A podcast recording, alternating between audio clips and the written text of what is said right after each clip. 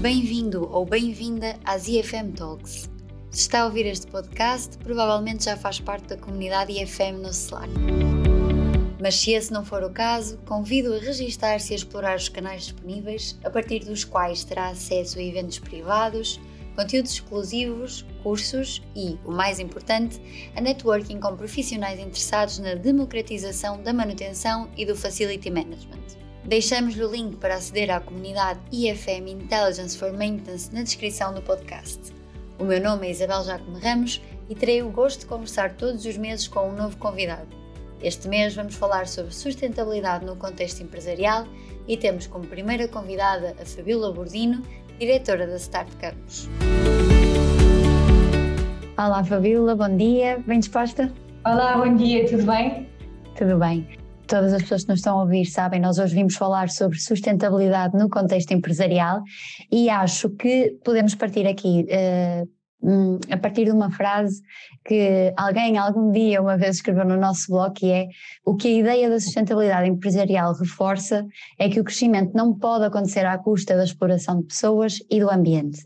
E partindo daqui, uh, e também para dar um bocadinho uh, de contexto a quem nos está a ouvir, uh, gostava que a Fabíola nos partilha, partilhasse connosco o que tem vindo a fazer a nível profissional, especialmente a que se dedica atualmente.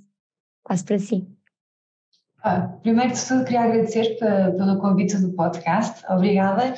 Uh, meu nome é Fabíola Bordino, eu trabalho na Star Campus. Um, somos uma empresa de, que, que, gera e constrói data centers. Neste momento temos um projeto que é o Sines 4.0 uh, e é um projeto de 495 megawatts de data centers em Sines, 100% sustentáveis. Portanto, acho que a Isabel um, estamos a ter esta conversa porque é um projeto muito grande, é bastante sustentável e é um, é um conceito, não vamos dizer que é novo na indústria, mas cada vez há mais apetite e mais curiosidade para perceber o que é, que é, o que é, que é isto da sustentabilidade.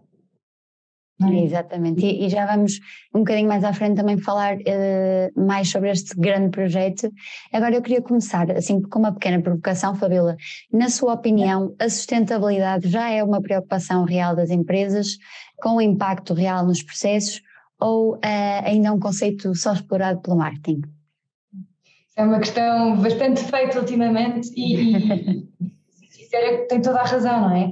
Que talvez hajam no passado alguns exemplos do aproveitamento do marketing e, e talvez alguns desses tenham, usado, tenham sido usados como PR stunts para mitigar alguns problemas que surgiram aqui nestas áreas do ESG, do Environmental, Social and Governance.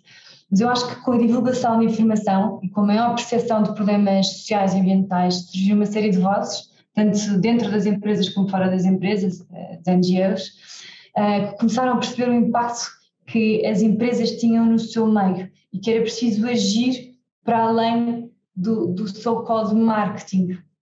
O, o, marketing por si não consegue sustentar uma, uma estratégia de ESG e acho que aí foi, aí foi onde começou a evolução natural daquilo que hoje em dia é o pilar da maior parte das empresas, o ESG. Os critérios ambientais, eh, sociais e, e, de governação, que é o ESG, contribuem para a criação de valor a longo prazo. Isto inclui as pessoas, o planeta e, obviamente, o lucro. Neste momento, nós estamos a viver uma época onde o capital um, exige o ESG e que exige que esta, esta tal história, entre aspas, de ESG deixe de ser um elemento passivo ou deixe de ser uma, uma PR stance do marketing e que passe a ser ativo e, sobretudo, auditável. Portanto, um, vem, vem da parte do cliente e da indústria. Sustentabilidade é cada vez menos uma expressão fantasia e, e, e está a passar a ser a base da atuação das empresas. Sustentabilidade também significa que uma empresa ou organização coloca o ambiente, a sua gestão, as pessoas, e quando eu digo as pessoas, tanto os colaboradores da empresa como a comunidade, no centro de tudo o que faz. E é isso que também gera o lucro este, este lucro, às vezes as pessoas têm, acham que o lucro é simplesmente económico, mas não é. Nós temos o lucro social e ambiental. E na verdade é que não há um verdadeiro lucro a longo prazo sem termos estas três componentes de ESG. Há uma frase muito gira que eu gosto de citar, um, que não é minha, mas é, é, vai aqui to the point, que é não é sustentável criarmos bens e serviços realmente bons sem que esses não enriqueçam a experiência humana. Acho que vai muito aqui à volta disto. Há muito encontro, exatamente, exatamente. Eu ia precisamente tocar aqui num ponto sobre a redução de custos, porque a, a sustentabilidade em si uh, muitas vezes significa mesmo a redução de custos, não é? A optimização da, da, da, da utilização dos recursos. É verdade, acho que é mais por aí. A redução dos custos, eu acho que muitas vezes é precisamente o contrário. Ou seja, o ESG ainda é um centro de custos e não de redução de custos. As empresas adaptam-se para oferecer o que, é que o cliente final quer. E o cliente final, eh, ou a própria indústria, no nosso caso de data centers, é muito específico. Eles querem data centers sustentáveis, eles querem data centers um, que consumam energia verde. Caso isto não seja real, um, não, há, não há procura para data centers que não sejam sustentáveis. Infraestrutura. Já é uma demanda já do cliente, não é? Absolutamente. E, e para nós eh, para nós o cliente é, é o cliente final e, e, no resto das indústrias que eu, que eu vou me atrever a dizer, existe é, cada vez mais esta, esta demanda de o que é sustentável e as pessoas um, consomem ou preferem consumir o sustentável versus o não sustentável, mesmo que isso seja um bocadinho nada mais caro. Ou seja, eu pessoalmente vejo, vejo a possibilidade da sustentabilidade também ser um veículo de redução de custos. Por exemplo, um, um exemplo muito, muito específico é treinar recursos locais versus irmos buscar recursos internacionais que são muito mais caros. Isto é uma redução de custos, mas ainda é um bocado precoce nós dizemos, nós chegamos a esta conclusão que este é igual a redução de custos. Um, mas respondendo diretamente à pergunta, eu acho que em si a sustentabilidade não é uma medida de redução de custos, mas sim uma forma de estar e de contribuir para a sociedade e para o ambiente em que fazemos parte, nós e as nossas empresas. Uh, nós sabemos que a Start Camp está agora a construir o primeiro de nove edifícios no âmbito do projeto Sines 4.0, que é um projeto, como a Fabíola disse, 100% sustentável. Uh, que características uh, sustentáveis destaca? Ou seja, quais são os objetivos ou os ganhos que, que pretendem atingir com esta decisão? Ou seja, um, nós somos 100% sustentáveis. Este projeto, um, a sustentabilidade não é só vista como uma expressão mais em inglês, um tick in the box ou um fardo, mas é uma inspiração e uma forma de estar. Um, como referi inicialmente, Star Campus é responsável pelo desenvolvimento do CIS 4.0, que é um campus de Hyperscaler Data Center, isto quer dizer que o Hyperscaler são um, clientes muito específicos, nós devemos ter 10, 15 clientes uh, no mercado, que são muito particulares no que toca a sustentabilidade, voltando à parte do cliente final. Um, e hoje, hoje uma grande quantidade de energia é consumida pelo mundo digital. Se, se pensarmos em todas as escolas, as videoconferências, os streamings, este podcast, os videojogos, isto é uma explosão tecnológica gigantesca nos últimos 20 anos, que foi super acelerada com a pandemia consome muitos dados, muitos, muitos, muitos. E isto quer dizer o quê? Consome muita energia. Portanto, efetivamente, este projeto de data center eh, reúne duas tendências globais, que é a digitalização e a transição energética. No nosso caso, vai ser um data center sustentável, é de grande escala e que vai responder às necessidades do mercado em espaço de processamento e armazenamento de dados, devido ao que, que acabámos de referir, à explosão de, de procura de dados, e às soluções de, espaço, de espaços verdes, de energia 100% verde a preços competitivos. Ou seja, este projeto combina as necessidades da nova era de informação e da transição digital com a posição geográfica de Sines.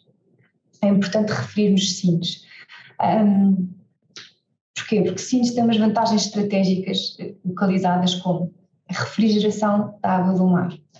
Um, isto é, sustentável versus aquilo que um data center normal faz, que é usar as condicionados adiabáticos que consomem água hum, potável que nós, que nós consumimos. Temos acesso à rede elétrica de alta tensão que já existe, não é preciso construir. Existe uma grande capilaridade de conectividade portuguesa que já existe, que não é preciso construir. E temos acesso em Sines à utilização de, de energia 100% verde e ambientável, que já existe. Ou seja, isto, isto faz com que um, nós vamos ter indicadores de consumo de água muito baixos e vamos criar um, um, isto é um industry standard que se chama PUE, que é Power Usage Effectiveness, altamente eficientes. Um, a START um, tem o projeto 4.0, tem uma pagada, tem o objetivo de ter uma pagada de carbono zero, preços de energia competitivos a nível global, a segurança, a estabilidade e a compliance do, do, da segurança de dados. Este é alguns dos, dos temas. Espero que tenha respondido à sua pergunta. Sim, respondeu perfeitamente e, e não foi ou seja, Sines não foi de todo uma, uma decisão ao acaso, não é? Não, tinha de ser. Tínhamos, tinha tínhamos, ser. tínhamos vários, vários locais, um, olhámos para vários locais e Sines efetivamente acabou por reunir todas estas uh, vantagens competitivas. Ok. Uh, o que é que eu lhe queria perguntar agora? Um, como é que se projeta, Fabíola, um edifício de forma sustentável? Ou seja, uh, quais são os aspectos que estão a ter em consideração para o presente da construção e para o futuro do edifício? Bom, primeiro de tudo quero só fazer aqui um disclaimer que eu não sou de todo nem arquiteta nem engenheira, um, mas aquilo que nós levamos um, é que nós queremos que o projeto seja 100% sustentável desde o primeiro momento. E, e a sustentabilidade, como já referi várias vezes, é a pedra sobre a qual o projeto foi desenvolvido. E isto passa muito por tomar medidas no início do desenho no data center, no nosso caso, e depois na construção para garantirmos que temos uma pegada de carbono reduzida.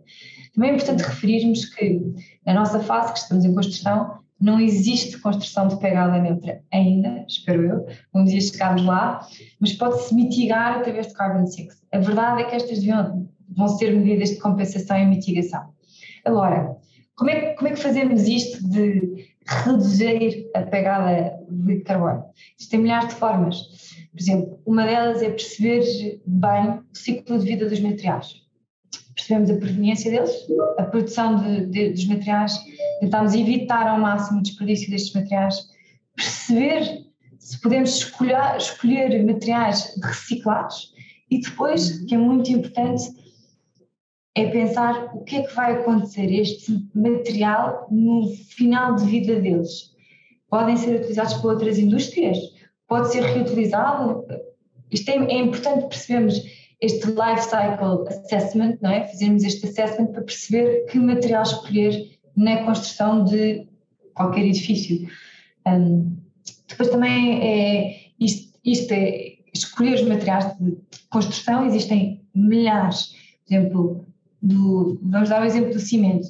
Existem centenas de tipos de cimento diferentes, eu não sou de todo uma pessoa esperta em, em cimento. Existem uns que são mais eh, verdes ou que têm menos um, ehm, emissões de carbono do que outros. É tentarmos perceber quais é que são esses e se faz sentido e se encaixa dentro do desenho do nosso, por exemplo, no nosso caso, do nosso data center. Também criar uma eficiência energética através da, da própria da arquitetura. Um, ehm, temos um consumo reduzido de água, isto, isto, passa muito pelo desenho, pela arquitetura e depois pela construção. Depois, para estudar isto, existem várias coisas, como certificações e standards a níveis internacionais que conduzem o mercado e exploram melhores práticas. Temos, por exemplo, o LEED ou BREEAM Certification. Um, ajudam imenso a definir e a orientar o desenho e o delivery de, de, de edifícios e de projetos grandes. Também o uso de mudança de carbono, importantíssimo, para nos ajudar a decidir que materiais é que vamos usar. Depois também não nos podemos esquecer de uma coisa, a sustentabilidade também inclui as pessoas. E nós estamos a trabalhar desde o primeiro dia em colocar as, as comunidades locais no centro deste projeto. Vamos ter novidades em breve. Um, mas é, é só para, para, referir que estamos há um ano a trabalhar em colaboração com organizações e instituições locais para incluir a comunidade dentro do nosso projeto. Eu acho que é importante não esquecermos das pessoas. E eh, eu sei que, que me disse que vão ter novidades em breve, mas tem algum exemplo concreto que nos possa dar sobre o envolvimento da, da comunidade? Sim, é, é, é, gira um bocadinho à volta da educação, um, de como é que nós podemos é, não, é, não é bem reaproveitar o, um, o local, mas sim treinar um, os recursos humanos locais e, e torná-los experts numa área. Um, soube, e a Fabíola introduziu um, um, conceito muito interessante, que é o conceito de indústrias vizinhas. Pode-me falar um bocadinho sobre esse conceito, para quem nos ouve também ter eh, alguma percepção sobre o assunto? Claro. Isto gira muito aqui à volta do. Não existe a sustentabilidade isolada, um, mas, mas sim se todos trabalharmos em conjunto. Ou seja, o facto de nós termos uma preocupação grande em encontrar sinergias entre o nosso projeto e aquilo que existe, ou aquilo que já existe na envolvente.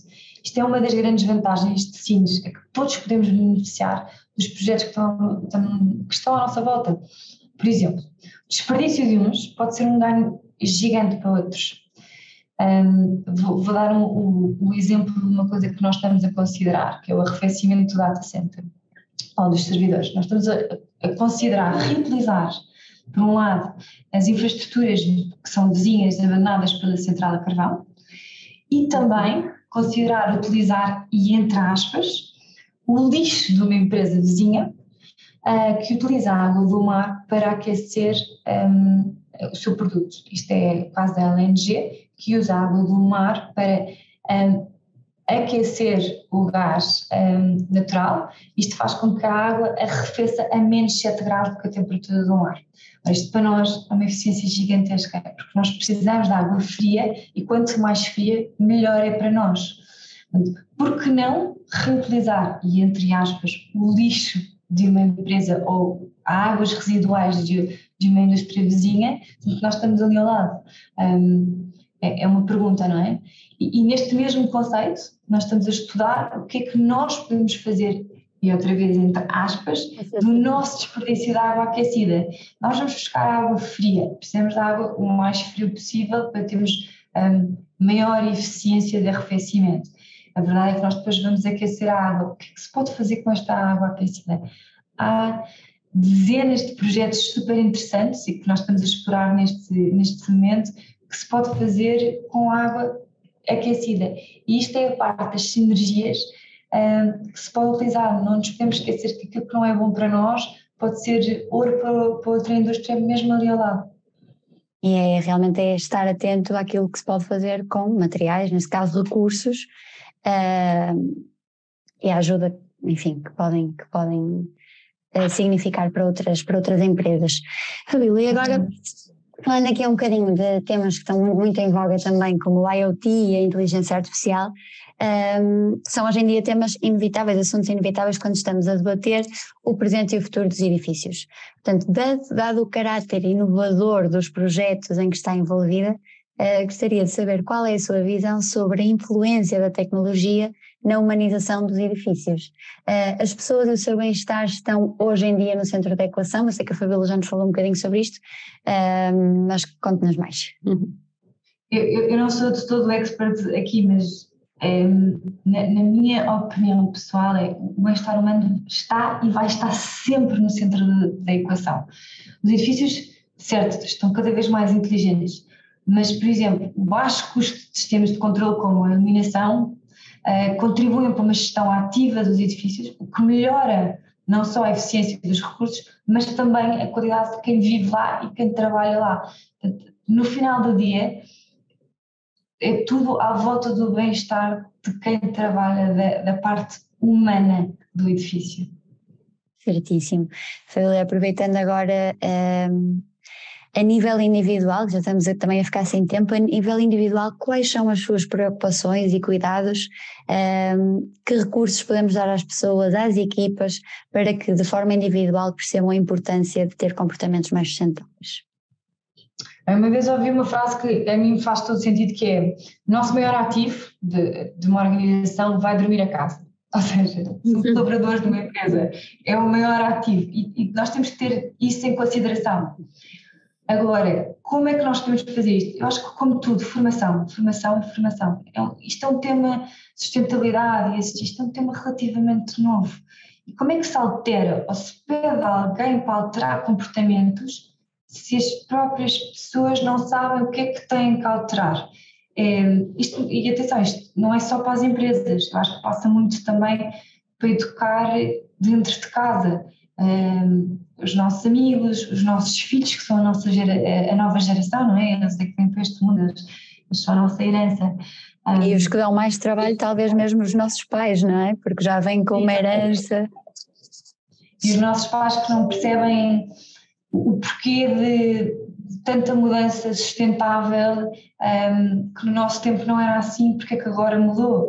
Um, existe, existe toda uma educação e um, é um mindset, não é? é? Por exemplo, nós no escritório adotamos coisas eh, pequeninas e vai, vai desde a impressão de documentos. É mesmo necessário imprimirmos aquele documento? Se não é, não, não se imprime, é tudo digital.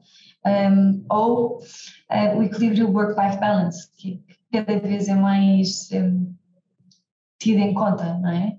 Eu acho que aqui o sustentável é, é, um, é um switch, ou seja, é uma coisa que nós vamos aprendendo e vamos ganhando gosto até, até que um certo dia nos sai natural. Fabíola, muito obrigada pela, por esta conversa, foi super interessante. É, foi o nosso primeiro IFM, a nossa primeira IFM Talk, o nosso primeiro podcast em Portugal e não podia ter começado de melhor forma. Muito obrigada e vemos em breve. Obrigada, Fabíola. Obrigada eu pelo convite e pela conversa que foi ótima.